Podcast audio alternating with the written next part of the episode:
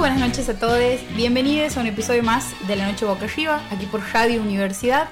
Mi nombre es Paula Rivero y estoy, tengo el placer, la alegría, la emoción, todo de estar con Nico Det y Claudio Rojo. ¿Cómo están chicos? Buenas noches. Muy buenas noches. A ver, ¿hemos ¿Es, venido? es mucha la alegría? Es mucha la alegría. Qué lindo. Sí. Hoy hemos llegado, creo que particularmente arriba. Sí, sí, hemos venido como bien... Me parece Yo que siento eso- que es sábado más que jueves. Sí, algo de eso hay y no tiene que ver con que hayamos tenido un fin de largo o sí. Puede ser. Para mí ha sido de ver la escaloneta hace muy poquito en nuestra Ah, provincia. claro, vos vienes en caravana desde... El martes. ¿Cuándo ha sido el martes? Sí, el martes hemos tenido el placer de recibir en Santiago a la selección argentina. He visto videos insólitos de toda la situación alrededor de, de la llegada de, de la selección. Eso, He visto gente corriendo con celulares en la mano, con linternas prendidas, gente tropezándose, cayendo, haciendo guardia en la puerta del hotel, filmando al Dibu Martínez de edificios, hermoso. eh, todo. Muchos niños y niñas sacadísimos esperando a que aparezca eh, su ídolo. Ayer, va, el- o sea, el martes, el día que... Porque la selección llega el lunes, pero el martes era el día del partido. Ajá. Y ese día había como una- un momento en donde ellos iban a pasar saludando en un colectivo y había una como un cordón de personas esperándolos en la, en la en una de las avenidas Ah, he principales. visto un montón de memes de eso. Bueno, porque Me nunca pasó pasaron. como con un misil, ¿o no? Sí, como que nunca pasaron en el colectivo descapotable. Claro. Pero veía a madres sosteniendo en sus hombros a, a sus hijos o Para que los bese Messi. Sí, Ah. pero así como transpirando y decía, ah, qué, qué bajón, o sea, porque suficiente con el fanatismo de uno. Claro. ¿Eran, ¿Eran madres con sus hijos o era Nico con la mochila de, de Yoda? De Yoda. En la Eh, Belgrano. Eran las dos cosas. Las dos cosas, sí. Sabemos que yo es fanático de Messi. Se sabe. No le he preguntado, No les he preguntado. pero probablemente sí. El ¿Quién? maestro eh, Messi es como un nombre de, de Jedi. De el Jedi. maestro Jedi, sí, Sí. sí. Tiene, es verdad. Totalmente, tiene toda la musiquita de eso. Me acerco más al... Y al la manera en la que Messi se comunica también, porque es de pocas palabras. Incluso se come algunas palabras, conectores. Sí, eh, Yoda habla en- voz pasiva, ¿no? Una Claro, cosa así algo como... así. una- de- tiene una cosa con el lenguaje. Tenemos una nueva versión del himno también. Ah, Tenemos una nueva versión del himno. ahí nomás lo pones sobre la mesa. Tuc. Una de las particularidades que he tenido la visita de la selección ha sido que creo que han querido hacer todo, pero o, por- no, o sea, comparto absolutamente eso, digamos, pero han querido hacer todo lo que como vamos a sorprender como cuando viene esa persona a la que quieres deslumbrar, esa persona a la que quieres presumir, digamos. Viene la que te gusta. hay, hay gente que te gusta actúa normal en ese momento Néstor Garnica con el violín. Eh, y han hecho una versión del, del himno que ha tenido. No ha sido muy bien aceptada. Ha sido polémica. Muy Va- polémica. Vamos a usar una palabra que puede caer para... Sí. Una palabra techo dos aguas. Ha sido cualquier lado. Ha habido gente que le ha gustado y después la mayoría. Este, que, que ha tenido cosas para decir. Sí, sí. Igual es como, un- como es como un poco el estilo de Néstor Garnica eh, que el violín suene así, ¿no? Digo, nunca ha sonado del todo afinado tampoco el violín.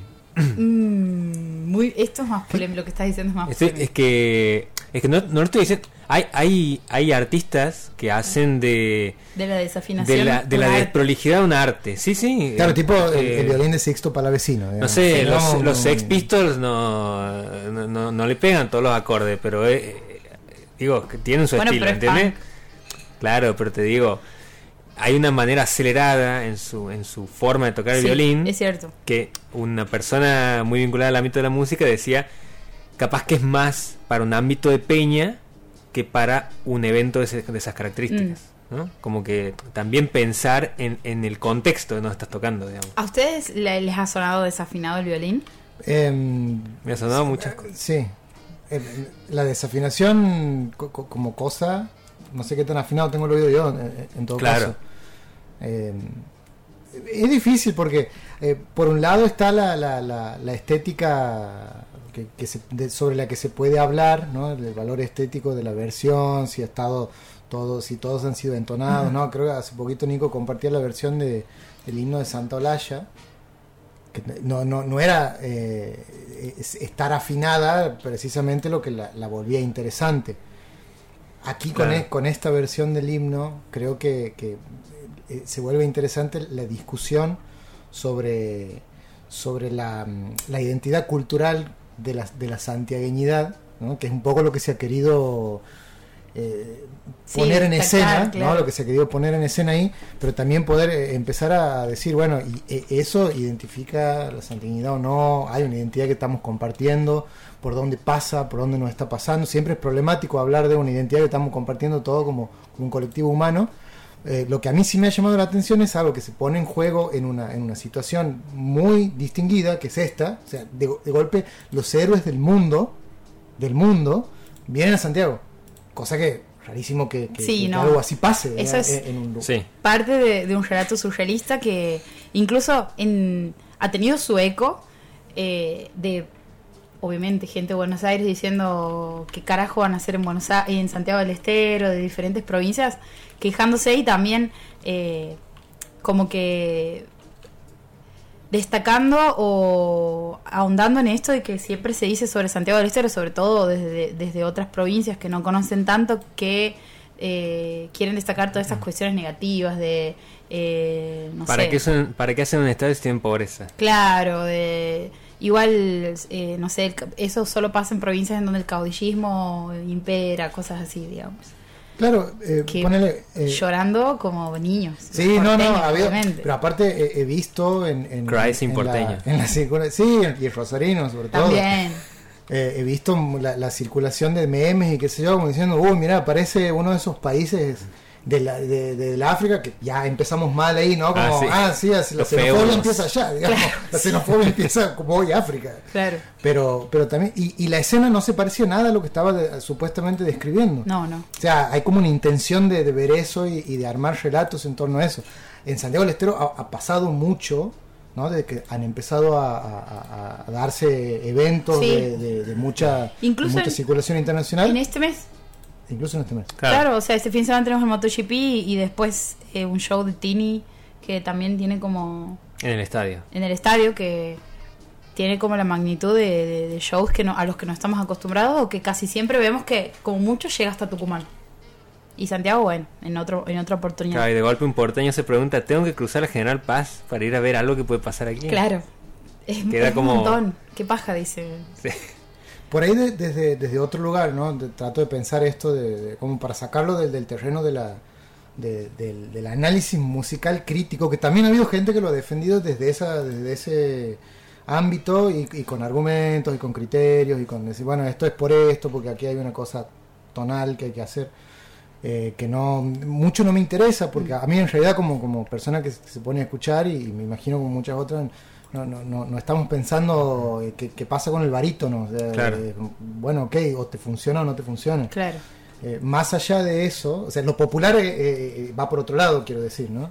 Prescinda de esas explicaciones. Otra, más allá de eso, sí me parece que es eh, para, para pensar, quienes quieran ponerse a hablar de eso, yo ya me ha pasado de estar en conversaciones que van por ese lado, que es eh, qué es lo que suele ser la manera tradicional y qué tanto es parte de nuestra identidad, la manera en que gestionamos y, tra- y- y trabajamos culturalmente en la provincia cómo, co- con, qué seriedad, con qué tiempo, con qué presupuestos, ¿no? Cuánto tarda en organizarse un evento de que se hace todos los años, ¿no? Una feria de libros, se, ¿cuándo se empieza a organizar? Antes de que ocurra, hay tiempo para prepararse, no hay tiempo, O sea, todas esas cosas que después la gente se queja y dice, parece hecha así nomás, muchas veces tienes razón, Sí. está hecha así nomás. ¿Y con cuánto tiempo se anuncia también? ¿Con cuánto tiempo? se- O sea, ha- hay muchos, hay muchos problemas y, y- y los trabajadores de la cultura que, que- que- que trabajan, digamos, eh, para la provincia y desde la provincia, también hablan de la precarización y, Sí. de, y de lo, lo mal el- lo mal sostenidos que están por la Y- propia provincia para, sí.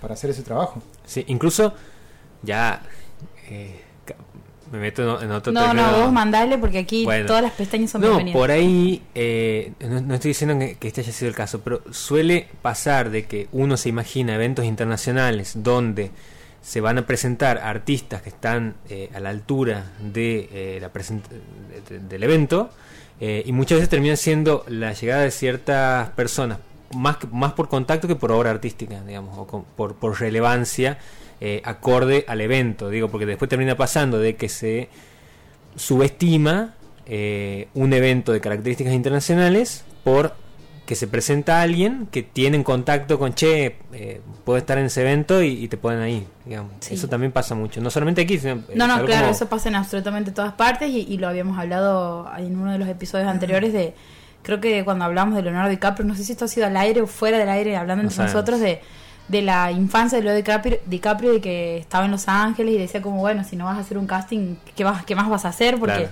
es como, también por la, la cercanía geográfica que uno tiene con ciertas oportunidades, digamos. En este caso, vivir. eh, y esto es algo que a lo mejor decimos, no, bueno, porque con el, el que tiene talento llega. No, no, que tiene talento, con talento solamente no alcanza, digamos. Si naces en una provincia que está en el. eh, en lo más recóndito, digamos, de lo de- de- del pensando en, el centro como Estados Unidos, es muy poco probable que solo con talento se llegue. Pero volviendo al tema de la organización como algo y, como algo que forma parte de la cultura y esto de hacer todas las corridas o no prepararse eh, para cosas de que requieren de una organización más grande, también pensaba en que esto de la, la idea que se tiene en Santiago sobre la administración pública y que todo siempre que está atravesado por la administración pública funciona mal, atraviesa a cualquier, yo pensaba que era solo administración pública, pero eh, en organismos que tienen que ver más con que sea cuestiones más de rentas o cosas así, y no, en la cultura también pasa eso, en, me refiero al Ministerio de Cultura, eh, a la Subsecretaría de Cultura, etcétera, y hay como personas que llegan a esos lugares y dicen, no, lo que voy es que, por ejemplo, eh, tenemos casos de personas cercanas que han podido entrar ahí y quieren lograr algo mínimamente que un cambio y se dan cuenta que es remarla contra años y años de maneras de hacer las cosas que detentan esto de no de, de como una desidia, la, la total desidia. Sí, o un sistema que ya está aceitado de una determinada manera que digo, no, no se va a modificar porque vos tengas todas las buenas intenciones de, de hacerlo. Eso pasa igual en todos en todas las Sí, provincias. sí, sí. Pero uno, uno pensaría que el mal funcionamiento del sistema es la, es la única manera de que el sistema funcione. ¿no? Como- Y, y por eso hay resistencia a las rupturas, porque si- parece que algo se va a caer. Me digamos, encanta se- eso se- porque se este va- es como el ¿no? Eh, eh, incluso eh, pensando en esto, ¿no? Estamos hablando de, partimos de la idea de cómo se interpreta una canción y cómo uno supone que hay un- una, una, una situación de fondo en la que se da la preparación de eso, porque me imagino que eso es quizá lo que no pocos y no pocas y no poques han, han- han percibido que, que podía estar pasando. ¿no? No sé si será el caso, capaz que no, pero... No, yo, yo, yo lo que sí estaba leyendo... Porque nadie niega la virtud de los artistas. Sí, sí, sí, no, eso está eh, por fuera, digamos. Eh, pero lo que sí se ha estado, sí he estado tratando de como de, de correr ahí la, la hojarasca de eh, mucho bardo, ¿no? Bardo porque sí, porque no les ha gustado, por un montón de motivos.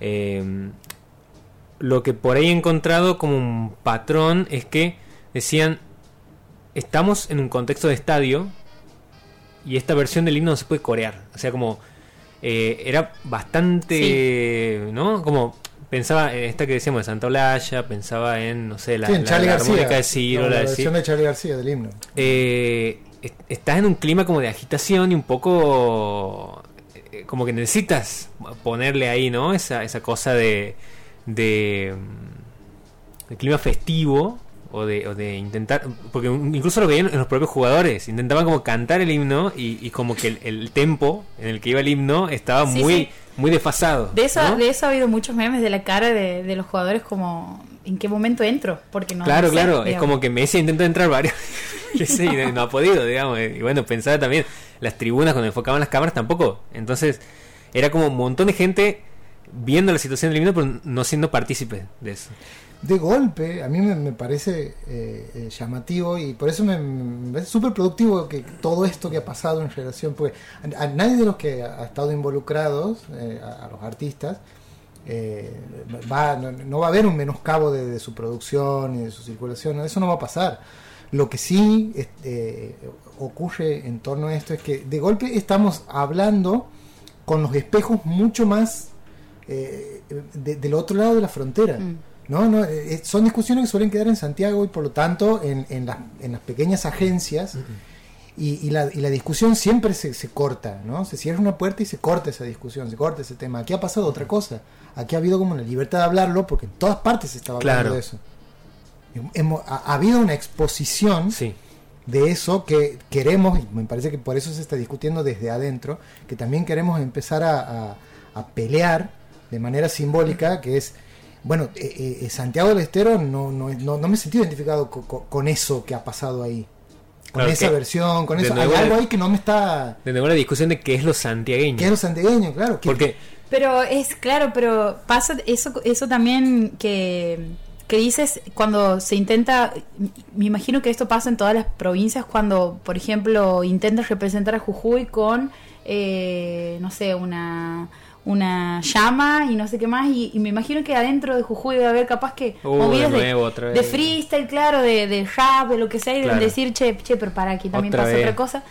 Y, e incluso son cosas que se hacen. El otro día leí algo que ha dicho a, eh, una persona aquí de Santiago, un tweet que me pareció maravilloso, que es que muchas veces, la, o sea, los- las personas conservadoras son conservadoras solo por una cuestión de pensar que eso es lo que se espera, no, no realmente porque haya una bajada de línea sobre eso. Eh, que por ahí siempre pensamos, no, porque si ponen otra cosa seguro los rajan. Y es como, no, no, en realidad solo piensan que eso es lo que eh, está permitido hacer, digamos. Eh, creo que se hablaba de específicamente de política, de cuando Claro. tú, la gente alrededor tuyo es más conservadora que el jefe. Sí. Y, y es esta idea de que no, en realidad el jefe es el que baja toda la línea y no, no necesariamente, pero con, con las ideas y las representaciones culturales, sobre todo cuando Santiago del Estero está en una ventana puesta a, todo el país, me parece que pasa un poco eso. Bueno, pero parece que solamente se puede asociar el imaginario de los santiagueños y, y del monte y de, y de la fauna y de todo lo que eso conlleva a la chacarera, al folclore, cuando en realidad se ha aplicado a muchos otros géneros. No sé, por ejemplo, pienso en, en Natalie que ha hecho un rap en quichua. eh, o en otro tipo de, No, pero- de artistas que han aplicado un coyuyo que suena con eh, un rock. o pero en la con escritura misma ¿entiendes? también, esa, esa discusión se traslada a todos los, los, Claro, pero los campos artísticos. Cuando yo estaba viendo la situación de eh, el himno, escuchaba un comentarista deportivo que mientras sonaba el himno decía estábamos en Santiago del Estero y el patio de tierra y la- Claro, vos era te, como te quieres matar, claro. y no, es- estamos en el estadio recibiendo una selección campeona del mundo en Qatar, en un estadio con eh, características y, y requisitos internacionales, en un contexto urbano, y como está hablando un patio de tierra, y un poco desfasado queda también, digamos, ¿no? Si, si vos solamente tienes la referencia de los santiagueños a partir de una mirada que ha quedado muy anclada en la década del 40, cuando la gente migraba y tenía que representar lo autóctono, en eso de tener que dejar su, su lugar natal, si iban a un lugar urbano, eh, lo autóctono y lo puro y lo nostálgico lo representaba con lo que era el folclore en ese momento, digamos, con todos los artistas de la década del 40, pero eh, después se ha diversificado la escena, han aparecido nuevos artistas, nuevos géneros y ahí como que... Pero ¿qué incluso onda? dentro del mismo folclore hay diversidad.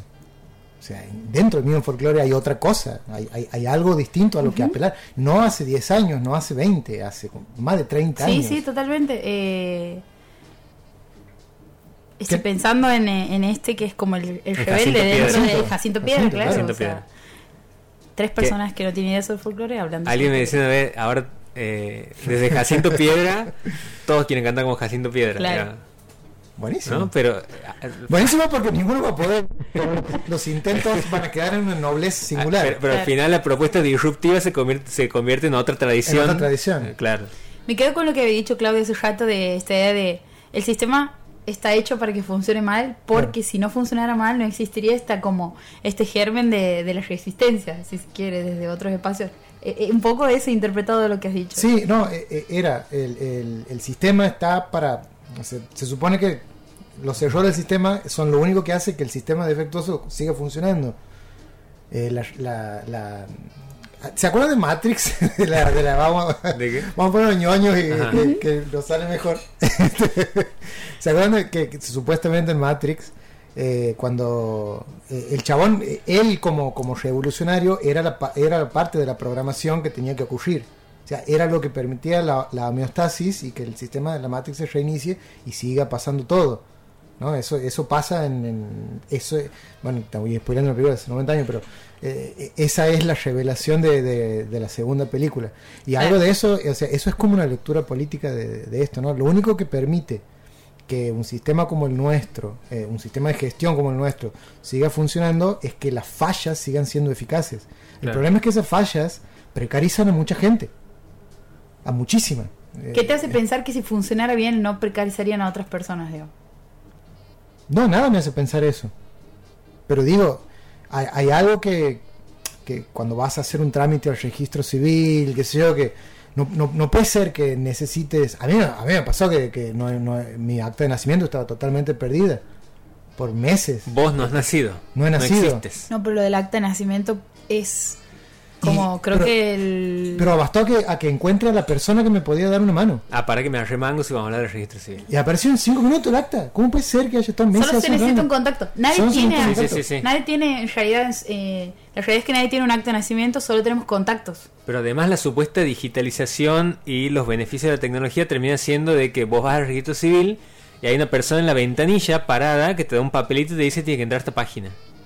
Claro, y bueno, después la página no te soluciona absolutamente pasa nada. que son tampoco, años ¿no? y años de papeles versus, no sé, últimos 10 años de digitalización y con personas que están puestas ahí que no saben usar ni siquiera el sistema digital. Claro, pero me parece una locura que esté una persona parada solamente para darte un papelito para entrar a una página donde supuestamente... Todo esto disparado por un mal himno tocado por Néstor Garnica.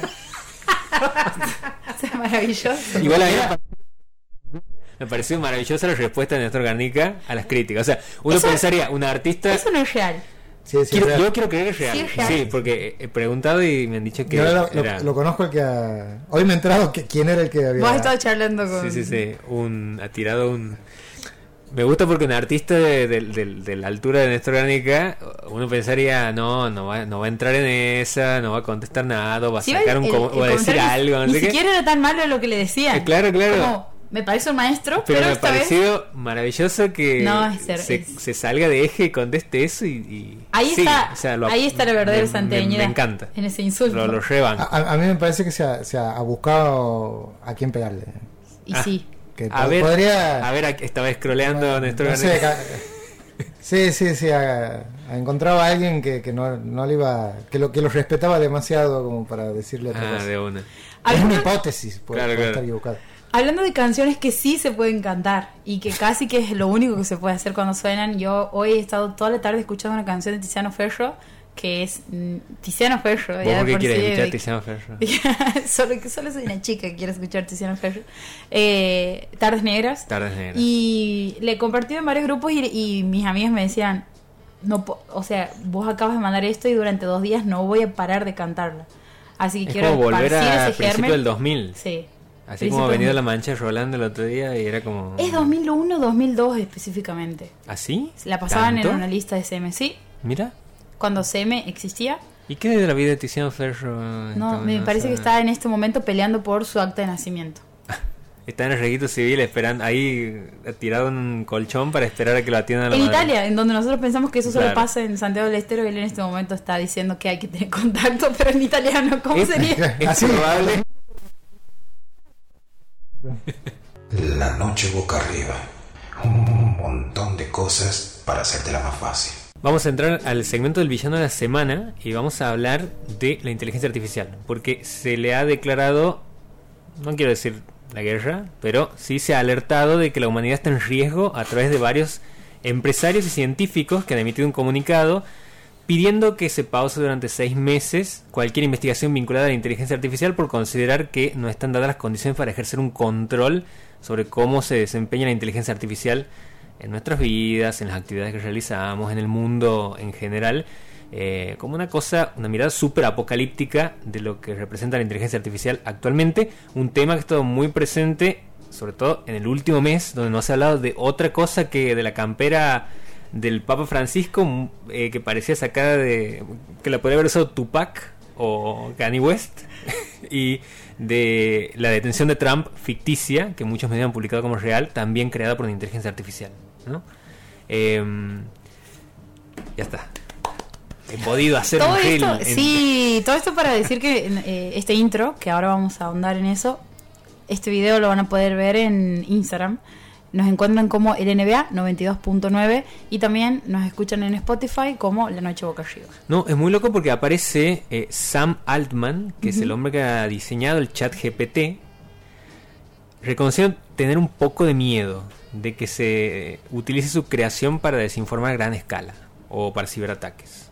Incluso se ha, se ha analizado algunos delitos que se estaban cometiendo de parte de organizaciones vinculadas a eh, pornografía infantil, eh, delitos, delitos cibernéticos, terrorismo, que habían utilizado el chat, el, el chat Está muy bien. Voy para otro lado. El bien. chat GPT para eso.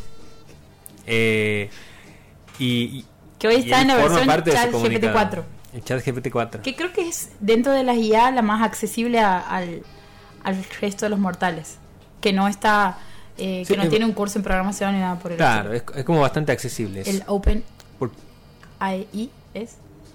creo que sí. Sí. AI No es. sé. Open AI. En, en inglés sería ahí, sí.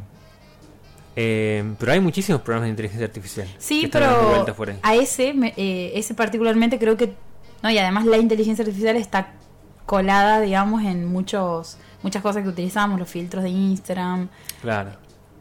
pero me refiero a como una, una interacción, que es un modelo de lenguaje, que no sé qué, que es específicamente la definición del chat GPT-4, digamos. Vos has estado ahí teniendo un vínculo muy cercano Muy con cercano. las inteligencias artificiales. Sí, con chat GPT-4 particularmente. Particularmente. Hair, que- hair level? No, creo que no. No, No, no. no.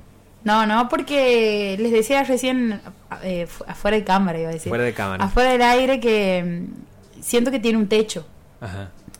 Que igual me gustaría que primero plantee, planteemos la, la, esta pregunta o este miedo, digamos, de sí, que dentro del como el común de las personas está esta idea de no, nos van a dominar. Esa es la idea, Claro. ¿no? De la inteligencia artificial nos va a dominar. Que había futuro. empezado a materializarse un poco más cuando ha aparecido este robot Sophie, Sí, que incluso la invitan a esta robot a que tiene un rostro humano hecho con, con un molde como si fuera de silicona. un programa de televisión, ¿no? Claro, le habían invitado a un programa de televisión que, que su gestualidad es está muy cercana a, la gestualidad humana. Le habían invitado a un programa de televisión y le habían preguntado si iba a, a dominar el mundo y ella hacía bromas con eso. Sí. Era muy Y después... espeluznante también porque... Es lo que haría alguien que puede dominar el mundo. Eh, Claro, porque... Muchas bromas. eso, sí. Y después de eso salen personas que habían estado laburando en el entorno, que conocían quién había programado esa, a esa inteligencia, diciendo en realidad todo eso tiene que ver con la persona que la diseña. Claro. Y que las respuestas que ella daba estaban muy condicionadas, como que cuando uno empieza a excavar un poquito más en esta idea de nos van a dominar, en realidad, eh, y esto es lo que decíamos afuera de- del programa, el miedo, el peligro, tiene que ver con otra cosa. Claro. No es Porque- dominación específicamente. Claro, porque incluso a partir de este comunicado hay toda una discusión, porque lo firman muchas personas vinculadas al mundo tecnológico pidiendo que incluso los gobiernos intervengan. eh, y lo que están diciendo de que hay miedo sobre las inteligencias artificiales, o sea, eh, vos estás en una empresa que ha diseñado inteligencia artificial, digamos, ¿por qué tendrías tanto miedo al respecto o por qué estás planteando que ese es el tema de discusión? Eh, y después, sobre eso sale esta investigadora, que aquí tengo el libro que se llama Kate Crawford, que creo que le mencioné en otro momento, que ha escrito hace muy poquito este libro que se llama Atlas de la Inteligencia Artificial, eh, Poder, Política y Costos Planetarios, que dice que la inteligencia artificial, pensada como un elemento abstracto, no existe, sino que representa un costo para el planeta, que incluso genera un consumo de energía mucho más grande que los combustibles fósiles. Y dice ella que eh, ella problematiza mucho la cuestión de los sesgos, ¿no? De cómo aún en las inteligencias artificiales que parecen como eh, conciencias superiores que pueden formular oraciones y cosas neutrales. eh, claro, neutrales y de la nada, bueno, hay personas trabajando, o sea, Trabajando. aún así hay precarización detrás que personas que se encargan de seleccionar palabras, de Eso. acomodar cosas, eh, como si que están laborando como si fueran un galpón, así, y que uno chatea con la inteligencia artificial y parece que te está resolviendo la vida, ah, mira, todo lo que resuelve, y no, hay un montón de gente detrás para que eso funcione, eh, o sea, ella lo que dice es, es muy ingenuo decir, eh, y, y hay un interés detrás de eso, decir que las inteligencias artificiales pueden generar una conciencia humana, cuando en realidad eh, hay un montón de personas trabajando detrás que determinan sesgos ideológicos eh, de eh, establecimiento de color de piel, hombre, mujer, persona blanca, negra, y dice, por hablar de esto, que es una gilada, de que la inteligencia artificial va a dominar el mundo, no estamos hablando de cómo se precarizan personas por las inteligencias artificiales, los empleos que se van a perder, eh, cómo se llega a fin de mes, qué pasa con los gobiernos, porque las empresas privadas tienen más presencia que el Estado, bueno, un montón de otras cosas que ya está problematizando eh, por fuera de esta cosa más eh, mediática de decir, no, la inteligencia artificial nos va a dominar. Una Hay- cortina de humo tipo Claro. de Skynet es posible. Claro. Hay un eh, documental que antes en algún episodio lo habíamos mencionado y recomendado que es un documental que está en Netflix, se llama Prejuicio Cifrado, que es que una es sobre una estudiante eh, que se llama Joy Buolamwini, Joy Buolamwini, que está es una investigadora dentro del el MIT Ajá. en donde siendo estudiante Ah, ella sí. presenta un proyecto en donde buscaba utilizar la inteligencia artificial de reconocimiento facial que es la que la, la desarrolla Amazon después Amazon se la vende o sea eso que vemos nosotros del filtro reconociendo nuestro rostro y aplicando algo sobre eso es no es que cada aplicación que usamos la ha inventado sino que Amazon la ha desarrollado y se la compran a, a- a esta empresa decía que no la reconocía ella ella es una persona es una mujer negra y no le tomaba digamos el rostro Flaca, yo te he creado. casi ninguna de las no incluso ella estando dentro del EMT se ha dado cuenta de que eh, ¿por qué? porque empieza como a preguntarse se tenía que poner la portada de este documental es ella con una máscara blanca. Porque no les reconocía ni- casi ninguna de estas eh, inteligencias artificiales de reconocimiento facial. Porque están entrenadas con rostros de hombres blancos en su Porque mayoría. gran parte de los ingenieros que acceden a puestos altos en Son ese tipo de empresas son hombres blancos, y ellos son los que entrenan las inteligencias artificiales. Y además eh, también dice esta investigadora, gran parte de lo que es la inteligencia artificial de hoy está basada en una teoría que ya se ha descartado en, en el mundo académico, que es la de Paul Ekman, que es el que ha escrito el libro sobre el que está basado la serie Lie to Me, Ah, de la micro. la, lo- la la micro microgestualidad, la microgestualidad, microgestualidad para detectar mentiras. Bueno, ella hace un, un análisis muy extenso sobre eso. eh, una porción importante del libro va directo a eso, a, a cuestionar a Paul Ekman, porque hasta el día de hoy hay personas que sostienen que se puede determinar cuándo una persona miente a partir de ciertos gestos que están como estandarizados eh, y que se llevan adelante a partir de etiquetas. O sea, si yo estoy diciendo algo que eh, puede llegar a ser una mentira, bueno, este gesto eh, quiere decir que Ah, yo, estás, yo tengo para, miedo. estás mirando para un lugar. Claro, yo estoy mirando para allá y eso es miedo. Y no, digamos, eh, lo que dice es, hay que ver el contexto, hay que ver las culturas, hay que ver las personas. eh, que una persona mire para allá puede ser que esa persona justo tenga, no sé, como que trata de, de- de hacerlo un poco más complejo y dice, no se pueden encapsular las emociones de las personas en, en etiquetas, digamos. Eso ya lo ha dicho la discusión versus, eh, de, de la psicología contra el con- cognitivo conductual o no. Claro, eh, había una, una investigación con. ¿ha- ¿Han visto el test este de la, de la persona bajo la lluvia? Sí, Ah, ese es... el famoso. El famoso persona bajo la lluvia. Dibuje una persona bajo la lluvia. Claro, que hay, que hay empresas que creen que eso es infalible para Claro, aceptar gente. Cuando estudiábamos eh, ese test, me acuerdo que un profesor nos decía que estaban tratando de, de armar una, una singularización de ese objeto, porque, claro, no es lo mismo pedirle a una persona que vive en Irlanda, donde llueve todo el tiempo, o pedirle a alguien en Buenos Aires, que pedirle a alguien en Santiago del Estero, digamos, donde la lluvia representa un montón de otras cosas que no es algo que te agobia, que te, de- que te destruye, que te, que te aniquila, digamos. es algo que te alivia el calor Claro. del verano. Entonces, eh, ese tipo de, de singularidades eh, son los que se pierden, son las que se pierden cuando se abordan estas, estas lecturas universales. El tema es que para que funcione una, una inteligencia artificial, digo, para que funcionen los términos de una máquina, necesita que las cosas se etiqueten. Entonces ahí entras en un problema porque la etiqueta siempre va a ser relativa y siempre va a tener un sesgo. Exactamente, siempre va a dejar afuera un montón de, otras características que pueden ser determinantes. Otra de las aplicaciones en este documental que mencionaba recién era eh, como vos habías dicho lo de las empresas de seguridad. y particularmente la policía, aplicaba en espacios en donde ni siquiera estaba admitido, ni siquiera había una advertencia de que en, esta, en este lugar cuando vos pasas se están reconociendo facialmente, digamos, para eh, que al toque se vaya una base de datos en donde aparezcan un montón de antecedentes. Y había pasado, eh, contaba esta, esta investigadora, porque se había reunido después con otras investigadoras y habían creado la Liga de la Justicia Algorítmica. Ajá. Ah, eh, donde mencionaba que países como China, digamos, los habían empezado a implementar y habían como sectores en donde habían parado personas que tenían la cara muy parecida a otros eh, criminales con antecedentes y, habían casos de incluso menores a los que habían eh, avasallado, digamos, con violencia policial porque en esa detección de rostro les había tirado de que tenía antecedentes y en realidad había sido un error. Eso por un lado.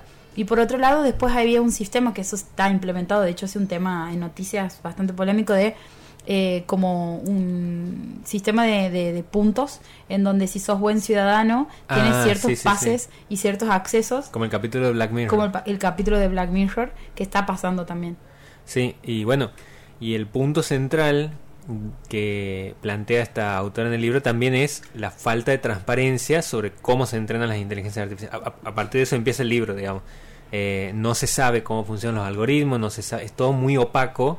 Entonces, hay un poco también de eh, una intención de que eso sea así, porque en la medida que estos sistemas sean mucho más transparentes, se genera una desconfianza mucho mayor o la posibilidad de que aparezcan críticas eh, o, o no estemos así como, como, como maravillados a veces por las facilidades que nos generan las inteligencias artificiales cuando en realidad no sabemos cómo se construyen.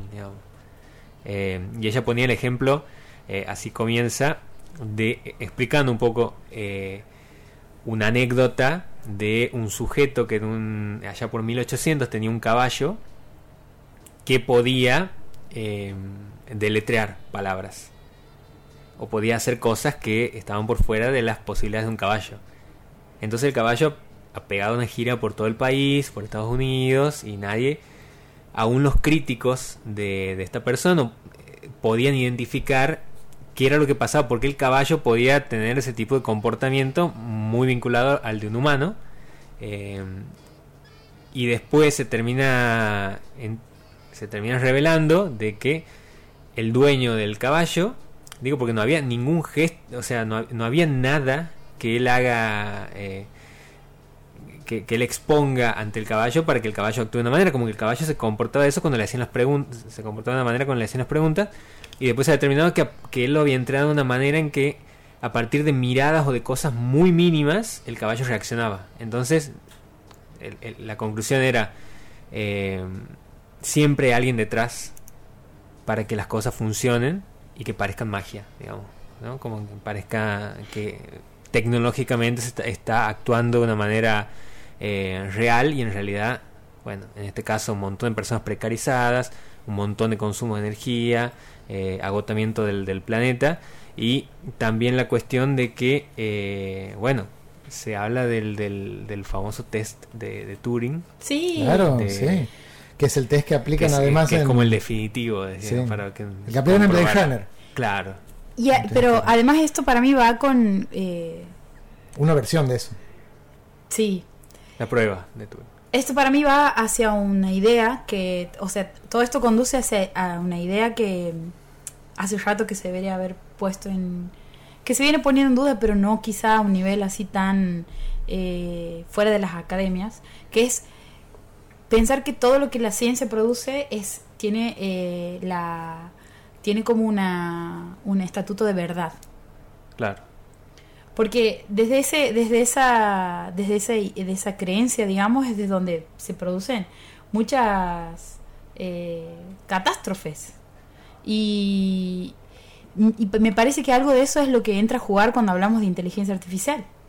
Porque cuando pensamos que esto viene desde eh, estudios y desde eh, personas que han estado ahí eh, relacionados con la ciencia y el conocimiento científico, etcétera, y decimos, ah, no, listo, sí, una, justo la, la inteligencia artificial es algo que está, carece de todos los sesgos y todas las, eh, de, de todos los prejuicios que puede llegar a tener una persona, pero no, en realidad la, la persona que la programa está detrás. Y eso es lo que decíamos vos, que, no, que es lo que no se ve. Y- Ah, eh, sí. Hace poquito eh, eh, he visto una película que donde se decía algo que tiene que ver con esto. Era sobre un mago. Eh, y, la de- y decía esto: Magic is misdirection. O sea, la magia es direccionar para otro lado. Mirar a otra parte. Vamos hacer que el otro mire a donde no tiene que mirar para que la, la, la caca ocurra. Claro. ¿No? Para, que, se- para que los cables no se vean. Claro. Y eh, es eh, como lo que has dicho ahora, ¿no? Sí, y, y la negación de un montón de otras cosas, porque, digo, también cuento algo que me ha pasado en unas vacaciones, de que hemos ido a hacer un- una excursión de astroturismo eh, en Córdoba, y había una persona que tenía un láser, nunca había visto un láser que pueda apuntar tan lejos y que pueda señalar estrellas. Eh, estábamos ahí en medio de la noche, eh, en medio de una montaña con el cielo estrellado, y se pone a explicarnos sobre eh, constelaciones y estrellas y a contarnos la historia de cómo se conciben las constelaciones. Y lo que él nos decía básicamente es que toda la manera de entender el cielo que tenemos hoy en día, o sea, todas las constelaciones que nosotros conocemos, solamente son las constelaciones occidentales. Digamos, no están contempladas las constelaciones de otras civilizaciones, de otras maneras de ver el mundo, porque la idea que ha terminado, o, o- o la que ha terminado dominando, ha sido la manera occidental. Entonces, eh, solamente tenemos una porción de todo ese mundo que está en el cielo y que parece que ya lo hemos entendido, pero al final no. Entonces, eh, haciendo la analogía con lo de la inteligencia artificial, también eh, muchas de las empresas líderes en inteligencia artificial son de Estados Unidos, digamos, ¿no? Más allá de lo que pasa en China, que eh, tienen su, su base de datos de Internet desprendida de eh, la base de datos más global que está contenida en servidores de Estados Unidos, porque salvo China y Rusia, el resto de los países, eh, toda la base de datos de todas las cosas que hacemos están en Estados Unidos. Entonces, eh, a partir de ahí, pensar que eso puede ser algo, lo- algo global cuando está geolocalizado en un punto específico, eh, es como empezar a, bueno, a abrir el panorama para un montón de preguntas. Bueno, es como la lista de las 300 canciones del rock nacional, Claro, ¿no? 300 canciones. Seguro. ¿Dónde hay una canción de Santiago del Estero, de una banda tucumana? Claro. No hay. Sí, sí, son esas pretensiones de universalidad que también las tiene. Volvemos a. Va, a mí me parece que está sigue conectado con esta idea de la ciencia, digamos. claro. Y de la pretensión de Sí, que. es la hegemonía, ¿no? Exactamente. Son las hegemonías. Uy. La noche boca arriba. Un montón de cosas para hacértela más fácil. Bueno, estamos hablando de birras, estamos hablando de cine. eh, y yo voy a aprovechar este momento para preguntarles así de una. También hemos hablado de listas en otro momento. Hemos hablado de listas. De listas. Yo quiero un top 5 de cerveza. De cervezas. Sí. ¿Artesanales o industriales? Estás lejos del micrófono. Perdón. Se escucha como si estuviera ¿Artesanales o industriales? industriales. Porque artesanales es como relativo, no sé.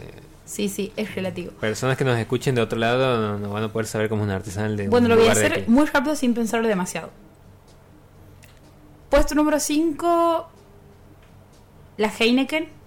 4,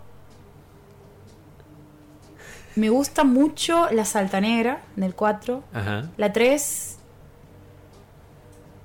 creo que podría estar tranquilamente la Andes fresquita, que Ah, ¿te últimamente es una de mis faves. La se- en el segundo puesto, Eh, quiero saber cuál es el primero. Me gusta Imperial- porque generó suspense. la Imperial IPA ya le he dicho. No. La Imperial IPA va en el segundo puesto porque encima es doble IPA, o sea, es muy amarga. Y en el primer lugar, dentro de las de las industriales y teniendo en cuenta que hace unos años la he comprado Quilmes, pero antes sí era mejor, no importa, sigue siendo la mejor, la 24-7 de Patagonia. Uh, Ese, ese es fuerte. Power. me gusta. Es un buen ranking. Ahora vos. Pero, Ah, y todos se consiguen, eso me gusta también. Ah, claro. sí, O sea, no estoy diciendo una Grolsch que se consiguen Traída en de dos Holanda. kioscos, claro, de- no. Pero antes, antes se conseguía esa. Sí, esa la, verde, ¿no? Esa la verde. La Warsteiner también se consigue Sí. rápido en algún momento. Y no era tanto, cara. Y no era cara. No eran caras. Sí. Era dentro de las buenas eh, que le competían a una Estela, a una. Hay veces que vas a No preguntar está cuánto. Estela en mi, en mi top five, Ah, no no está Estela. Porque, pero ha sido deliberado. Ha sido deliberado. A mí la bien. me gusta más. Bueno. Es más amarga. A mí no me gusta ni la Heineken ni la Estela. Ninguna de las dos. O sea, la- la- las tomo, pero no, no las disfruto tanto como otras, digamos. Bueno, ahora tu top 5 entonces. Eh, Tu top 5 me salió. Perdón, también quiero aclarar eh, que muchas de las cervezas que tomamos ahora y que son como más fuertes, te- como con un sabor más, eh, con más cuerpo, es gracias a la moda de las cervezas artesanales. Sí. Porque las cervezas industriales se han adaptado a eso. Antes eran como más suavecitas las cervezas. Cuando, pa- para aclarar esto, ¿no? El, el- el- cuando hablamos de cuerpo, Ajá. hablamos de la densidad del De la líquido, densidad, ¿verdad? claro. Ok, ok. No sé, por ejemplo, distinto a una Miller de una... Que una de Masi. Ese chiste solamente... Sí, sí, de cuatro personas. Cuatro personas. Eh, la primera, yo pondría a la. Ay. Andes Roja. La mejor. Sí. O sea, si yo te invito a comer a casa y quiero quiero que Nico sea feliz, Una Andes Roja. y, bien. Es una caja de madera. Con una copa. Porque si no, con una copa. Con una copa. No, una Andes Roja. Sí, no, no te voy a dar una copa con... Para mí la cerveza industrial definitiva de los kioscos. Bien, ¿ok? Que incluso ha tenido su momento de escasez. Por una demanda excesiva. Porque era bastante buena, digamos. Se No, te ve muy seguido con esa lata. Sí, siempre. Yo, yo no creo en eso de, Es- de verse ido gusta ahí que con la- una lata. Porque crea monstruos. A Ah, mí él sí. me ha dicho algo muy feo. No. Es verdad. Sí, sí, en base a eso, ha creado una estadística. No, porque tenía el. Uh, Puesto número 5 era entonces. No, no, el uno. No, el uno. El uno, el uno. la Ah, vos lo estás definitiva. haciendo Yo arranco así. Al revés. No, no, ese, ese es el Ramaguchi de hoy. El anticlímax. A mí alguien me ha dicho que esta variedad de cerveza en particular, la roja de Andes, me lo ha dicho una amiga y desde entonces no le he vuelto a tomar de la misma forma, Esa persona no es feliz. tiene sabor a cucaracha. ¿Y cómo sabe ella no ha probado la sabor de la cucaracha, pero supongo que tiene que ver con el olor. Bueno, el olor a cucaracha es otra cosa. Es otra cosa. ¿Cuál es el olor a cucaracha en la cerveza roja? En la Andes roja. en Hay un olor muy particular que tienen las cucarachas. Sí. Pero cuando son muchas. Sí. No sé qué es. Cuando No- están no muchas sé cómo se metidas lo dentro. están muchas Para mí usa un olor dulzón muy parecido al de. Al- No. Segundo lugar, Ah, mira, aquí dice ingredientes. ¿Qué, qué insecto en el segundo lugar? Segundo lugar, salta negra. bien, es muy rica la salta negra. Tercer lugar, Patagonia 24-7. Cuarto, eh, podría poner una Imperial IPA. Y quinto, una eh, más todoterreno como la Schneider. Está bien. O sea, a mí no me gustan las cervezas rubias. Ninguna cerveza rubia. Bueno, ¿lo puedes volver a decir rápido a tu top 5? No me gusta ninguna cerveza rubia y mi top 5 es primero Andes Roja, segundo Salta Negra, tercero Imperial IPA. Eh, ¿Así era que no? 24-7. 24-7, Imperial IPA y la quinta, la Schneider. Ahora falta Claudia. Está bien. Tu Pero, turno. pero este. No te vas a salvar. No, no. Eh, eh, tengo, tengo, eh, también tengo, así como ese sería el equipo titular, tengo también suplentes. Por ejemplo, suplentes. cuando no hay Salta Negra, una Quilmes Negra está bien. La negra de Imperial es muy buena. Es buena, es, es muy buena. ah, sí. y la, perdón, la, No, no, la negra de Imperial no. La, la, la- la Estela La negra. Estela negra, La la Estela Estela negra negra. es riquísima. Ah, esa también. Y la Pero en tercer negra. lugar la, la elegía. O sea, primero Bien. Salta Negra, después Quilmes. La Salta Negra tiene- es una birra muy premiada. Tiene medallas, todo. ¿En te- serio? sí, te fijas en la lata, atrás dice toda esa info, porque tiene mucho sabor a ahumado. Claro. ha ganado el Oscar a, Ha ganado el Oscar de mejor birra, cerveza, sí. a mejor cerveza negra. Está bien. Y el reemplazo de la Andes Roja es la Patagonia Roja. La Amber. Nadie nombra La- la Patagonia, ¿no? Sí, los dos. La de 24-7. 24-7. Ah, la 24-7. La sí, Wise también es muy buena, pero no. no La en claro, la- esa es una de, de trigo. ¿Tiene auspicio este bloque? No. Pero la para mí, hoy, la que le, le gana la de trigo de Patagonia es la fresquita de eh, Andes, que también tiene trigo. ¿Claudia? Ah, la ignoraba ¿No? completamente. ¿Sí? ¿Está bien? El puesto, a ver, el puesto número uno tiene que tener cerveza más fría. Bueno, Puesto número 2. Tengamos. No, no, no, no, no. Supongamos que tiene una heladera con todas las cervezas heladas. Ah, va- vamos arriba entonces. Dale. O, a- arriba. o de abajo hacia arriba, como vos prefieras. Bueno, ustedes que me conocen, que hemos tomado este, be- bebidas eh, eh, alcohólicas, saben que tiendo a, a sostener lo que he pedido al principio, ¿no? No que no voy cambiando, no quiero probar esto, eh, me gusta ¿Te gustan las en las variedades artesanales? ¿Te gustan Me las birras de miel? me Conozco- gusta la que repetición y me gustan las, las cervezas La dulces. honey. Conozco una so- persona que dice no como nada que no conozca. Claro, Ah, qué limitada que es su Que- existencia. pero que pero eso que es, sos sos caníbal y comes a tus amigos, una cosa así. No, o sea, no probar nada, Pero en algún momento no lo conocías. claro, pero ella- esa persona no lo tiene en cuenta. Ella. Pero a ella. ¿Quién, ¿Quién será? Bueno, Le mandamos un saludo. le mandamos un saludo. Creo. no estoy seguro, capaz que sí. No, me, me gusta la, la, la Amber de Patagonia. Creo que esa sería la primera. Es la más, más- la más próxima, una Honey de, de, de- de una cervecería X.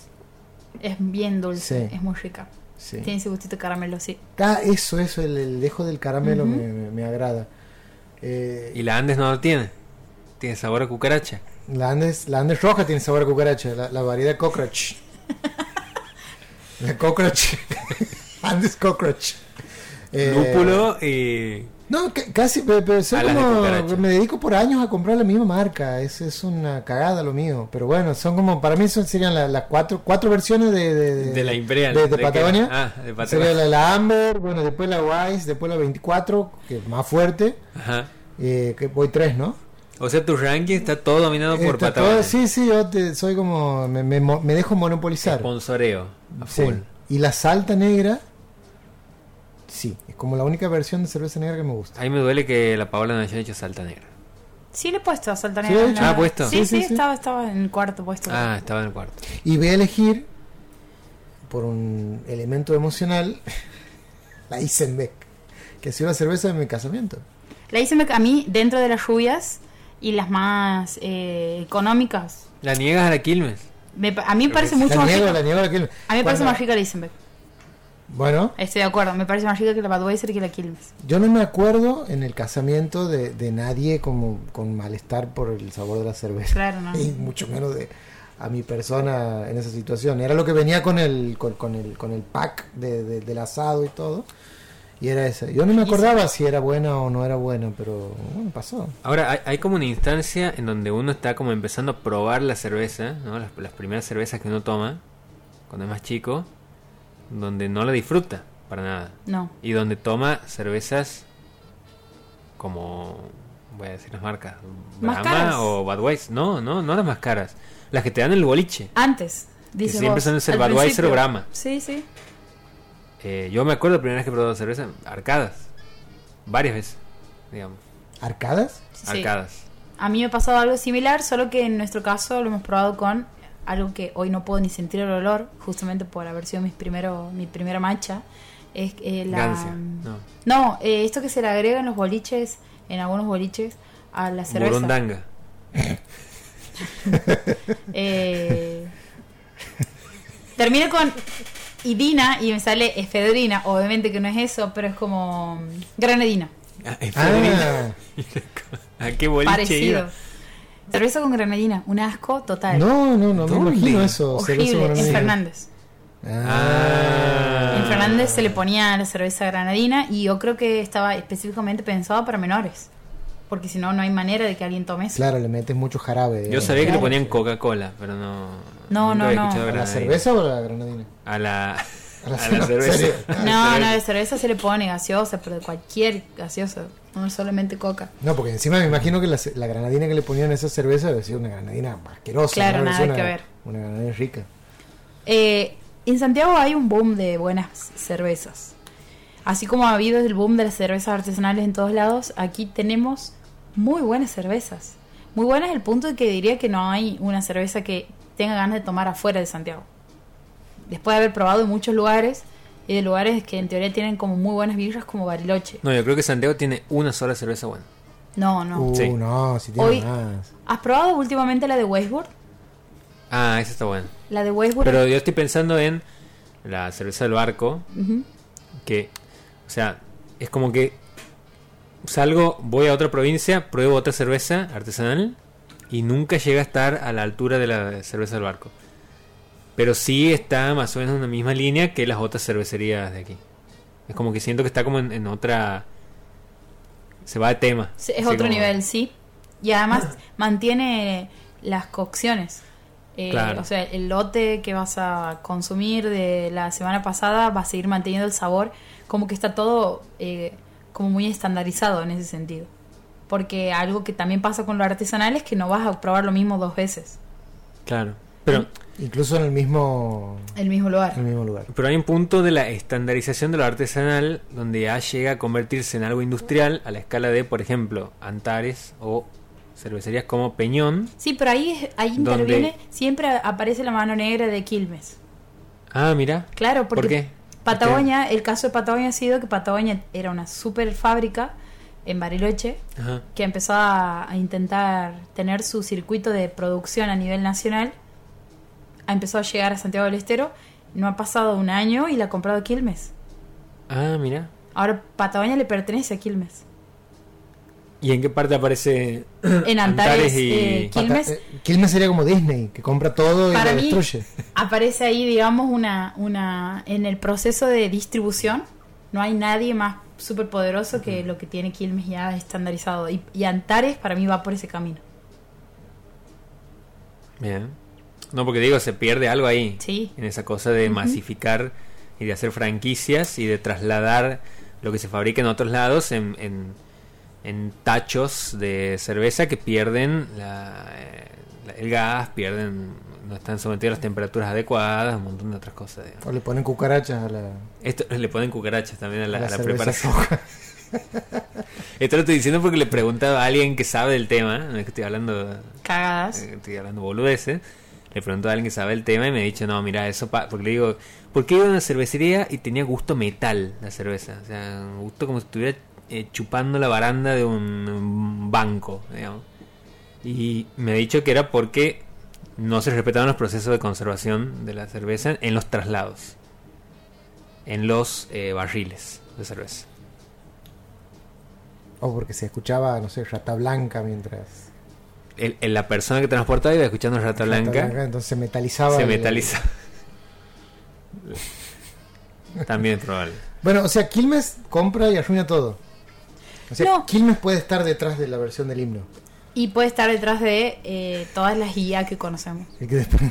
Quilmes es la IA definitiva. Es la o sea, IA definitiva. Quilmes es. eh, le- en- Quilmes en vez de ser Q, U, I, es Quil con K y doble L. Es Quilmes. Como. la- el, el arte de matar. Así es. Me da el pie perfecto para la canción que viene ahora. Se llama The Buggles. Eh, The Buggles es la banda. eh, Ha habido un bache ahí que no. Sí, sí, sí, es que me quedo pensando cuál era. Me, me he hecho en la laguna solo. La eh. canción se llama. eh, eh, el video mató a la estrella del radio. La noche boca arriba. Un montón de cosas para hacértela más fácil. Continuamos en la noche boca arriba en este jueves de un clima que hoy nos ha dado un suspiro. A pesar de que a la tarde sí está salido el sol, estamos recibiendo un poco de esta de este descenso de temperatura. ¿Qué clase que- de otoño es este? Sí, pero hay un descenso de temperatura que va a llegar. Quiero creer. Sí.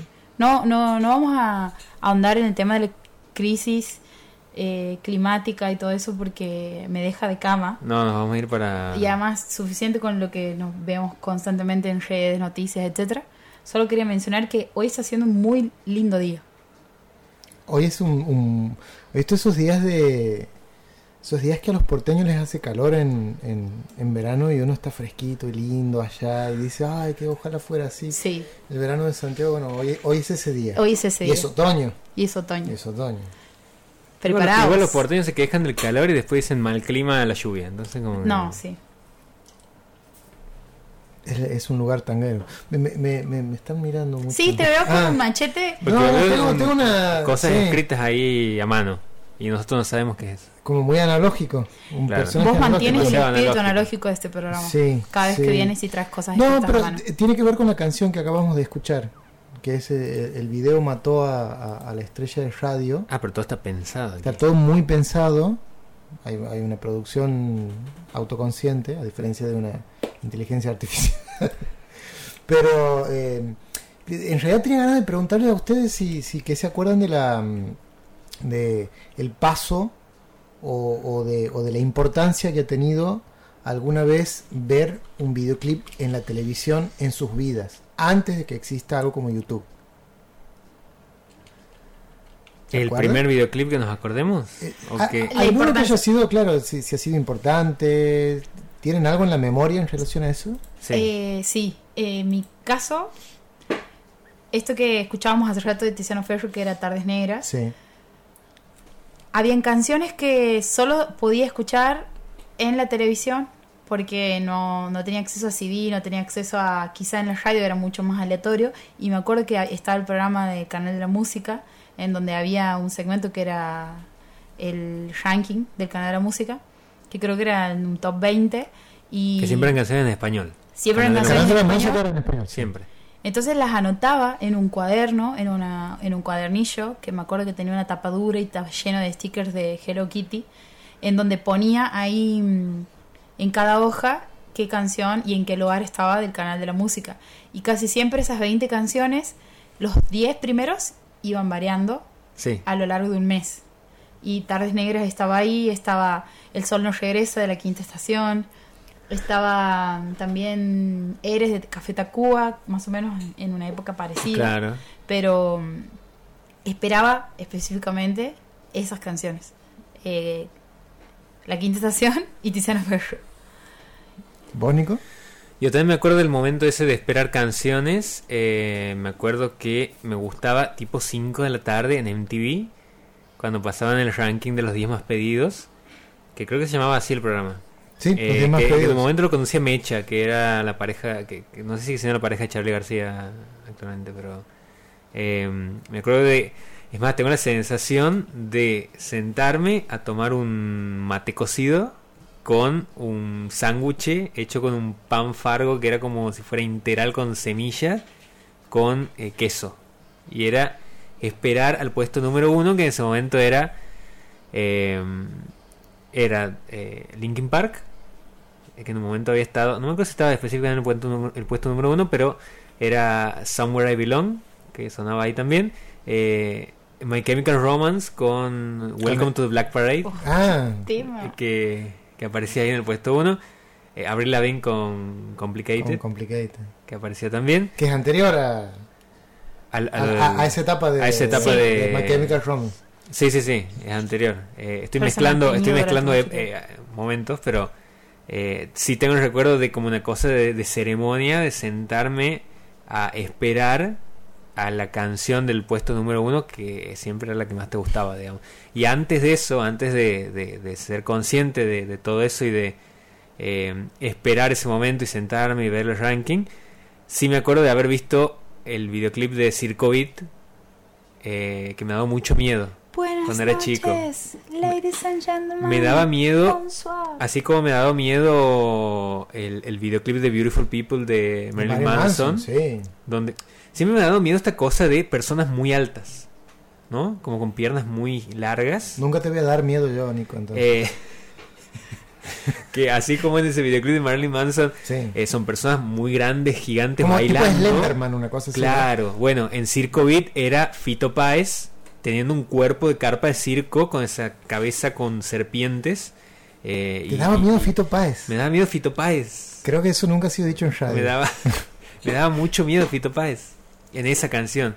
Cuando No, y después lo veía en Mariposa Tecnicolor, que era lo que nos habían enseñado en el jardín. En el jardín nos habían eh, hecho escuchar Mariposa Tecnicolor y yo veía el video eh, y me, me- me volaba la cabeza, digamos. Buenísimo. Te- te- vamos a enseñar a los chicos una canción que habla sobre las muertes de las tías de este hombre. Dale. Mis tías murieron. Mis tías murieron igual. En un asalto.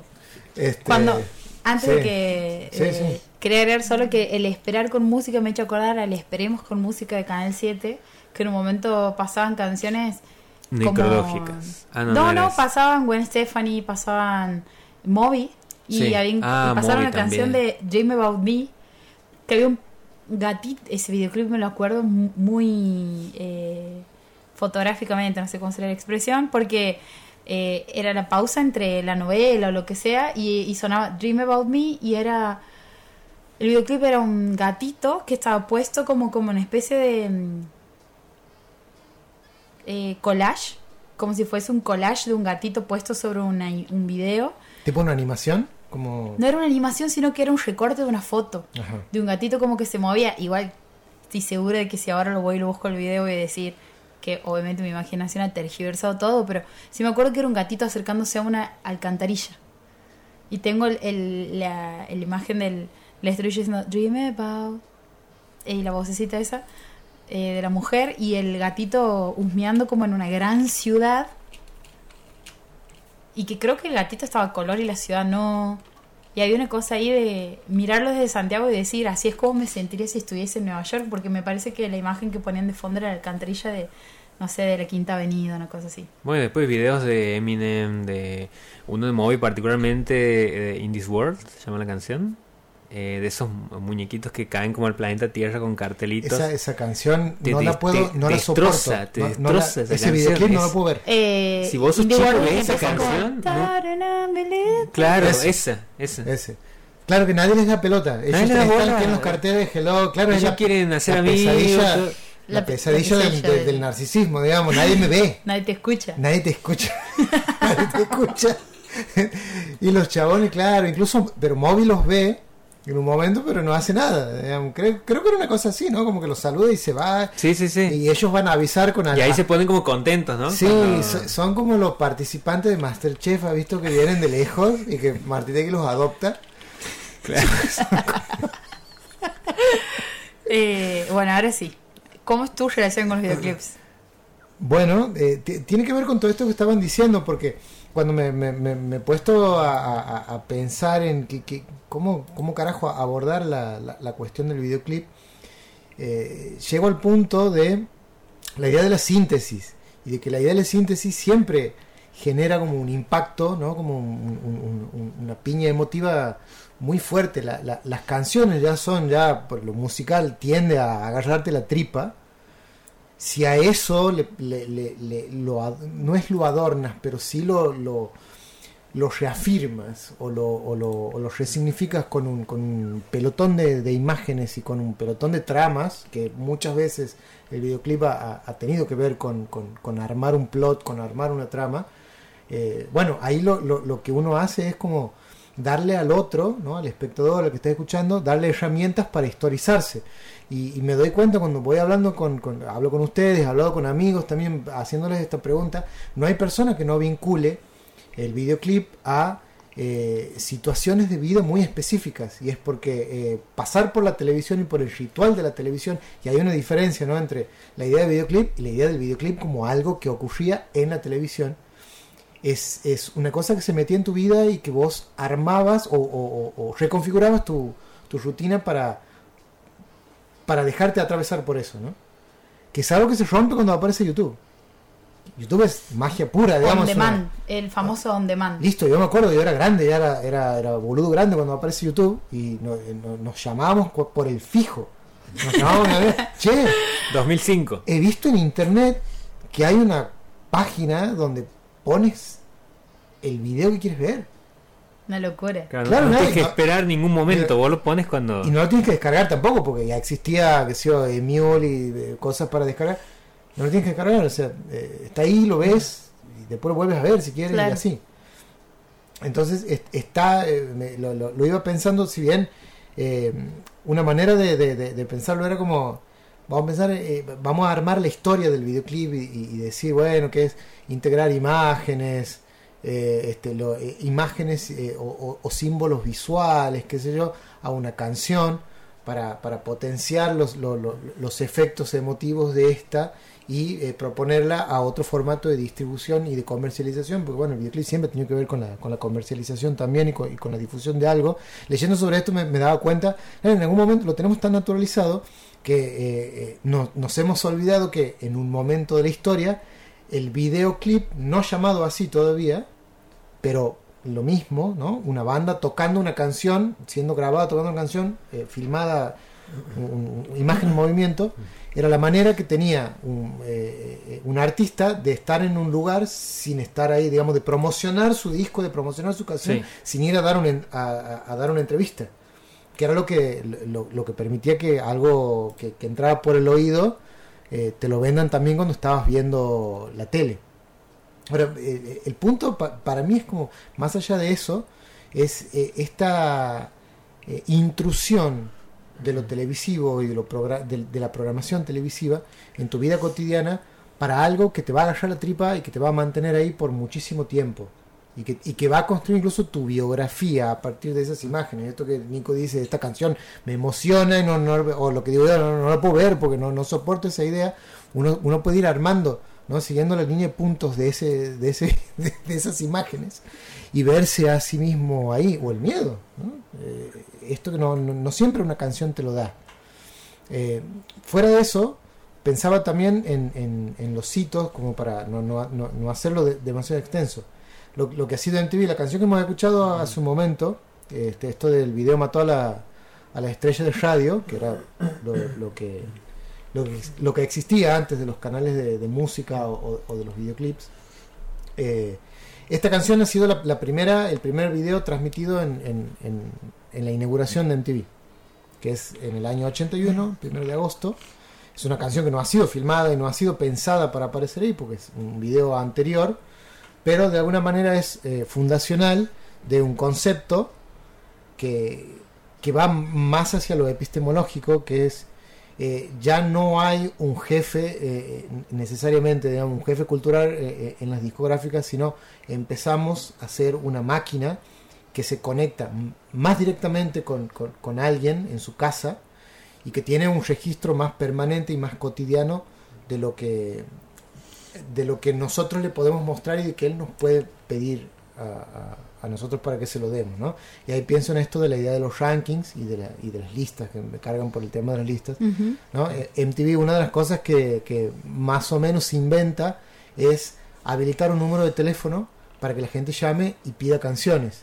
Y eso, en, algún, en, en un punto de la historia, eh, ha sido una ruptura cultural porque iba eh, atentaba contra la, la hegemonía de que lo único que se pasaba era rock blanco para gente blanca. ¿no? En algún momento no ha sido eso lo que se ha pedido, ha sido eh, Michael Jackson, por ejemplo. Claro. ¿no? cuando era negro, antes de ser blanco. Claro. Y cuando no era tan polémico. Eh, pero e- era eso lo que era eso lo que lo, lo que pedía la gente.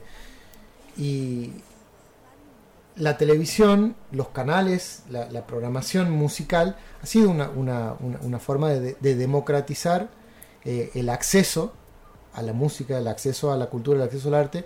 Y me parece que también el, punto súper llamativo de- del videoclip como un elemento conceptual del arte del siglo XX es la capacidad de síntesis de no solamente lo que tiene que ver con la música, sino también con el lenguaje cinematográfico propiamente dicho. Sin ir más lejos, el video Thriller es, eh, ha sido dirigido por John Landis, el video Bad ha sido dirigido por Martin Scorsese, el video Vogue de Madonna, si no me equivoco, ha sido dirigido por David Fincher. Ah, se, creo lo, que. se lo puede chequear. déjame- sí. Me parece que, que lo, lo ha dirigido David Fincher. Sería maravilloso. Si no es Fincher, eh, si no es ese video, es otro de Madonna muy, muy grosso.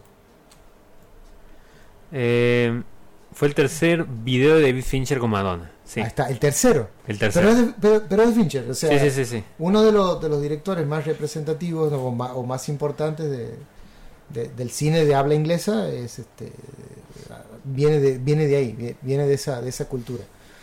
El recuerdo que tengo yo con la, la cultura del videoclip es el siguiente. En Santiago del Estero creo que habían cuatro canales de televisión eh, dedicados a la música. Uno era MTV, otro el canal de la música, uno era Telemúsica y el otro era Music 21. Music 21, que es una señal que desapareció hace muchísimo tiempo, muchísimo, eh, hacía algo que eran los video stories. que eran programas que duraban 45 minutos aproximadamente, dedicados enteramente a la obra de una banda o de un solista. Ahí he descubierto Radiohead. En el año, no sé, creo que era el año 99 o, o por ahí, o 2000. Eh, hacen un video story de, de Radiohead. Yo lo veo estando en unas vacaciones de Buenos Aires en verano. Y eh, lo veo completo. Nunca había escuchado Radiohead, nunca había escuchado Creep, nunca. Era la primera vez que, que- que escuchaba algo de eso. Termina el video story. Me queda el nombre de la banda. Y me queda la idea de que he visto canciones que me han gustado. Que he visto videos que me han gustado. No tenía ningún lugar para ir a buscar eso.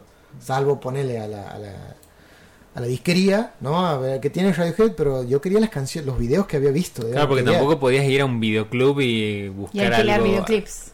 Alquilar videoclips. Claro, de, de Porque, repente había... ¿cómo- ¿A dónde accedías si no era esperar el momento era de la limitado. Era li- esa- bueno, ahí está, ahí está el punto, ¿no? Era limitado el videoclub. eh, a quien no había una, una cosa como. ah, Habían algunos videos con videoclips o con conciertos, pero no era, no era la regla, era la excepción. Eh, pero eh, en ese momento era como- yo me encontraba y tenía totalmente naturalizado que no podía ir a buscar un video de eso al videoclub, ponele. Y entonces la única manera de volver a encontrarme con eso era esperar a que vuelvan a pasar el video story. Claro. Claro. Y durante tres meses me he dedicado a esperar, era, era adolescente, podía hacerlo, digamos, no tenía que trabajar en ese momento de mi vida.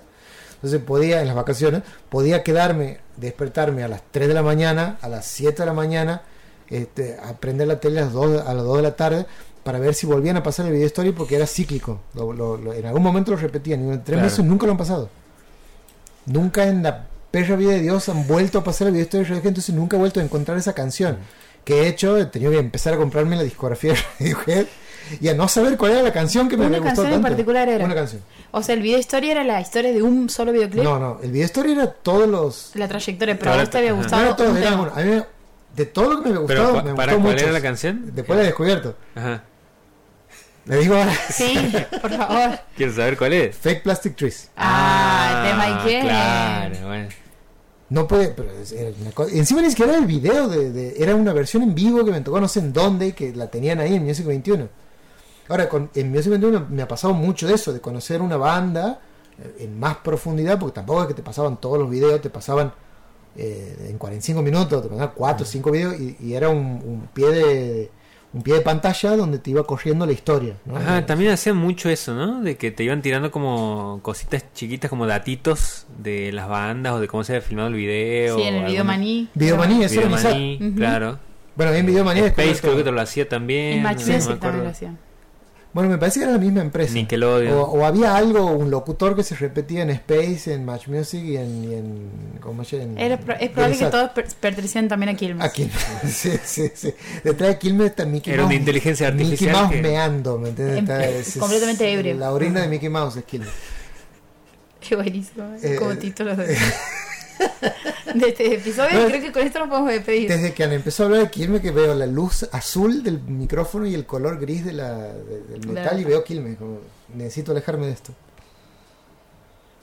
Eh, ¿Qué estamos cerrando? Estamos cerrando. Aparentemente. Sí, este- sí. Uh, pero pará, tenemos, ¿podemos cinco minutitos más? No. ¿Quieres decir algo más? No, pensaba que Claudia tenía algo más para... Tengo muchas más emociones para transmitir en este momento que estoy hablando de, de- de cómo he hecho para llegar. A Radiohead. Era, un programa para llegar a Radiohead. Bueno, Radiohead, Videohead. ¿Por qué no hay una banda que se llama Videohead? Videohead. Eh, y creo que cuando hemos hecho el, el- el texto para, para acompañar la, el afiche, habíamos puesto algo así que es esto de esperar a que algo, a que algo aparezca en la tele. Eh, me, me he quedado con también pensando en, en la programación como algo que uno no, no genera, pero que sí tiene que ver con esto que en el desde la clínica psicoanalítica se le dice castración, ¿no? Y es como vos no gobiernas el placer. No lo puedes, para que sea placer, no lo puedes gobernar. No hay un Uh. gobierno de eso. Qué problemón que estamos teniendo actualmente con eso, ¿no? Absolutamente, absolutamente. Porque todo lo que en teoría queremos está a nuestro alcance. Pienso en Netflix, pienso en YouTube, eh, hablando de esto de la diferencia abismal de esa llamada de teléfono de tu amigo diciéndote, che, ¿sabías que hay un lugar donde podemos ver cualquier videoclip? Bueno, hay un ¿Qué hago? Texto... mato, ¿entiendes? Hay un texto de, de Pedro Mairal que, que habla justamente de eso, de cómo antes cuando uno quería comunicarse con alguien, tenía que llamar a la casa, al teléfono fijo, donde probablemente te atendía otra persona y de paso vos te quedabas conversando a veces con esa persona y que ahora la comunicación ha quedado como individualizada en que si yo te llamo a tu teléfono siempre me vas a atender vos, digamos, ¿no? Como, Sí, es que, claro, como sí, esta cosa sí, de ir a te buscar atienden. también que de- te atienden, no atienden. no, nadie. Sí, sí, sí, Porque, pero si te atienden, porque te atiende una versión de, de voz que me quiere contestar. digamos. Claro. Claro, Lo de también. la castración, No lo puedo todo. eso es. No se puede todo. No se puede todo. No se puede todo. Y es necesaria. Sí. Para vivir en sociedad, sí. Hay leyes Claro. que regulan que no podamos todo. Ahora, con respecto al tema este del consumo y del placer, eh, es constitutivo, ¿no? De, vamos a llamarle el sujeto placentero, ¿no? O el sujeto que, que a- que aspira a, a- a esos placeres, a que en algún momento eso le falte. Hoy venía caminando eh, y, y- y- y pensaba, bueno, no, no todo el tiempo tengo que estar viendo un paisaje que me guste, porque ya no me voy a dar cuenta cuando algo me guste. Claro. Tengo un amigo, el monje, que cuando nos juntamos en la casa de él, eh, no vemos, eh, a veces vemos YouTube, pero en general ponemos cable y él tiene, mm, creo, no me acuerdo ahora si es VH, VH1 o, o MTV del 90, MTV del 80, MTV del, no- del 2000, ahí está dividido Hay por varios, décadas. hay No me varios. si MTV o qué Hay como varios MTV ahora. Sí, sí. Son de distintas décadas. Entonces, vos pero lo cierto es que no controlas lo que vas a Claro, ver. no, no. Claro. Con lo cual terminas viendo cosas, uno, que no verías porque por decisión propia, segundo, que probablemente no te gusten, Y sin tener que elegir, lo cual también te, te, te un libera. alivio. Sí. Pero era como cuando hacías zapping a la madrugada y te colgabas viendo una película. Digo, ahora pienso también en, en las maneras de eh, cómo llega el cable también, porque te llega con ese textito de qué es lo que estás por ver. ¿Y qué es lo que sigue? O sea, qué es lo que estás viendo y qué es lo que estás por ver. Entonces vos de ahí Ya eliges si quieres quedarte o no. sí. Digo, también es como. No siempre. No, pero acaban de mencionar algo, un tema que para mí amerita otro episodio, que es esto de, porque me ha pasado de particularmente prestarle muchísima atención a una película que encuentro en el cable porque es algo fortuito que está pasando ahí que digo, Claro. no, pará, hay algo aquí que no, no lo puedo adelantar, no lo puedo pausar. Mi atención solo, o sea, decidir si me quedo o no a verlo, tiene que, no verlo tiene que ver con eso, si me Claro. quedo o me voy, no, no, puedo pa- no, no, no, no me puedo esperar a mí la película y de volver a ver cosas eh, que en otra oportunidad no vería, digamos. o Qué una- loco eso. Sí, o, o una familia o un grupo de amigos y amigas juntándose a ver algo que van a- va- pasa a cierto horario. Bueno, eso está ahora ligado, y fíjate la pasión que despierta, ¿no? Eso está ligado, televisión. pero ponele, eh, hoy eso pasa con el deporte. Sí, O sea, hoy un partido no pasa cuando vos quieres, pasa cuando va a pasar, porque es algo real que está ocurriendo en vivo. Pero por ejemplo, los realities Sí. o los programas de televisión que están teniendo mucho rating, hoy como hablando específicamente de dos, de Gran Hermano y Masterchef, Masterchef. a mí yo los veo en el momento en el que están pasando, no porque no los pueda ver después, porque ahora hay aplicaciones que te permiten ver todos los episodios juntos, sino porque quiero estar en la discusión que se genera paralelamente en redes sociales. Entonces ahí tiene que ver con otro. Hay otra cosa. Ahí es otra, Otra cosa. variable. Otra variable, pero que vuelve a llevarte al mismo sentido del vivo. Sí, yo no, ojo, no, no, no, no estoy haciendo como una defensa, o sea, es nostalgia, pero no es una defensa nostálgica de que antes era mejor por esto. No, o sea, no, es distinto. Yo no cambiaría Sí, sí, lo sí. que, lo que te- el acceso que tengo ahora por el acceso que tenía antes. Yo no lo cambiaría, para nada. O sea, yo no, no puedo cambiar conocer eh, cinco cosas en el año 97 con conocer, no sé, Pero co- las, con- 700. las conocías en profundidad. Puede ser, pero también puedo conocerlo en profundidad ahora si, si, si regulo algo de eso. Pero no, no, lo, no, no lo estaríamos haciendo. No sé, como, como colectivo, cultural, Colectivo, como sociedad, sí. puede ser. Bueno, Muchas preguntas para este final de, de episodio y voy a hacer más sobre esto y es ¿cuántas series estás viendo al mismo tiempo? ¿Cuántos libros estás leyendo al mismo tiempo? ¿Cuántas cosas crees que vas a terminar al mismo tiempo? Que no pasan. ¿lo podemos contestar después? Lo dejamos para la Lo próxima dejamos. sesión. Para la próxima sesión. Lo dejamos aquí. Chao.